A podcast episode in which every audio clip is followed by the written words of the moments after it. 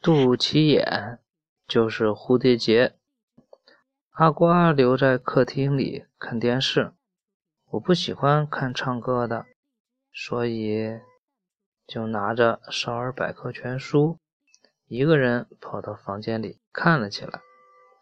我还是喜欢看图，书里有各种各样的动物，好有趣。阿呆一会儿跑进来，一会儿跑出去。他进来是告诉我哪有哪个选手又给 PK 掉了，然后又急忙的跑出去继续看。后来阿瓜大概是看电视看累了，就跑过来和我一起看书。让我来翻，阿呆，你都看了半天了，该我了。阿瓜把书抢了过去。我只好跟着阿瓜看了，百科全书真的是很厉害，那里面什么答案都可以找到。那天大哥哥说的一点没错，因为阿瓜竟然在书里找到了小宝宝肚脐眼的由来，书上还画着一个光着屁股的小宝宝，他的肚脐眼圆圆的、黑黑的，像小山洞。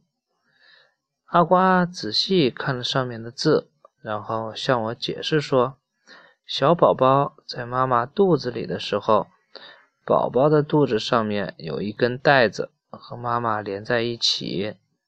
当小宝宝生下来以后，医生就会把带子剪掉，然后把带子打一个结。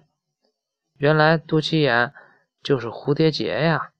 阿瓜说：“他懂了。”阿瓜，我们来看一下肚脐眼好不好？阿呆，他说：“阿呆，我们来看一看肚脐眼好不好？”阿瓜把书放在地上，突然小声的对我说：“我还没想好。”阿瓜就唰的把我衣服给拉开了，把肚子露在外面，然后低头仔细的看他的肚脐眼。哎呀，我的蝴蝶结打的一点也不漂亮。阿瓜很失望的说。阿瓜看着，想看我的肚肚脐眼的蝴蝶结是不是和他的一样丑？我只好听他的了。